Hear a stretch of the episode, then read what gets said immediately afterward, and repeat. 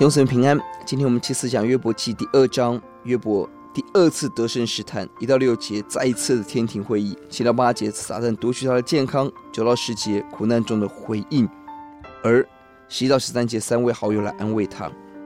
上一章约伯通过第一阶段的考验，失去财富儿女仍不犯罪，称颂神；而天庭会议的第二阶段，上帝第二次为约伯做见证。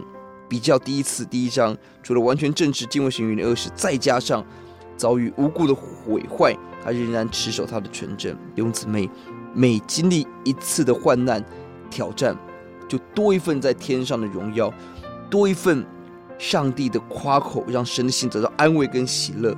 感谢主，神不是以苦待我们为乐，神以他的子民在各样苦境中仍然坚持信靠神，以神为乐，为真正的喜乐。撒旦进一步挑战约伯，要攻击他的身体健康。神知道约伯能够度过，因此神放手，撒旦夺去他的健康，攻击他，挑战他身体的疾病，加上妻子在旁边的冷嘲热讽。这时候约伯仍持守，坚持他的神。第十节要节，约伯对他妻子说：“你说话像愚顽的妇一样。哎，难道我们从神手里得福，不也受祸吗？”在这一切事上，约伯不以口犯罪。约伯在接二连三的苦难中，对神的回应很值得我们思考。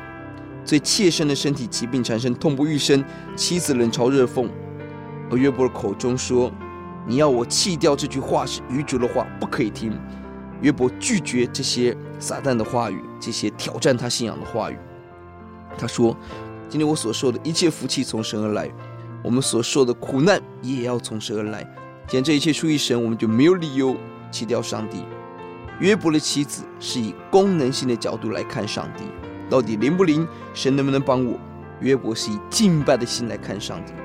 我们敬拜神，不是因为他灵，不是因为他祝福我，而是他是神，他是一切的主宰。神给我的，就是上帝的智慧每一种给我的，我就是欢然的领受奔赴。这是信心，这是勇气，这是对神的信靠。求主帮助我们。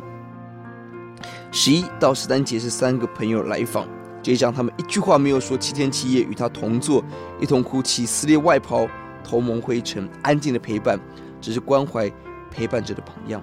接下来的对话使我们对苦难有更深的剖析。求主也教导我们如何安慰人。我们祷告，主愿你教导我们，哦主啊，一切都从你而来。我们相信你领导我们在你的智慧跟美意中都是好的，让我们在有限的智慧中选择相信跟顺服。谢谢主，奉主的名，阿门。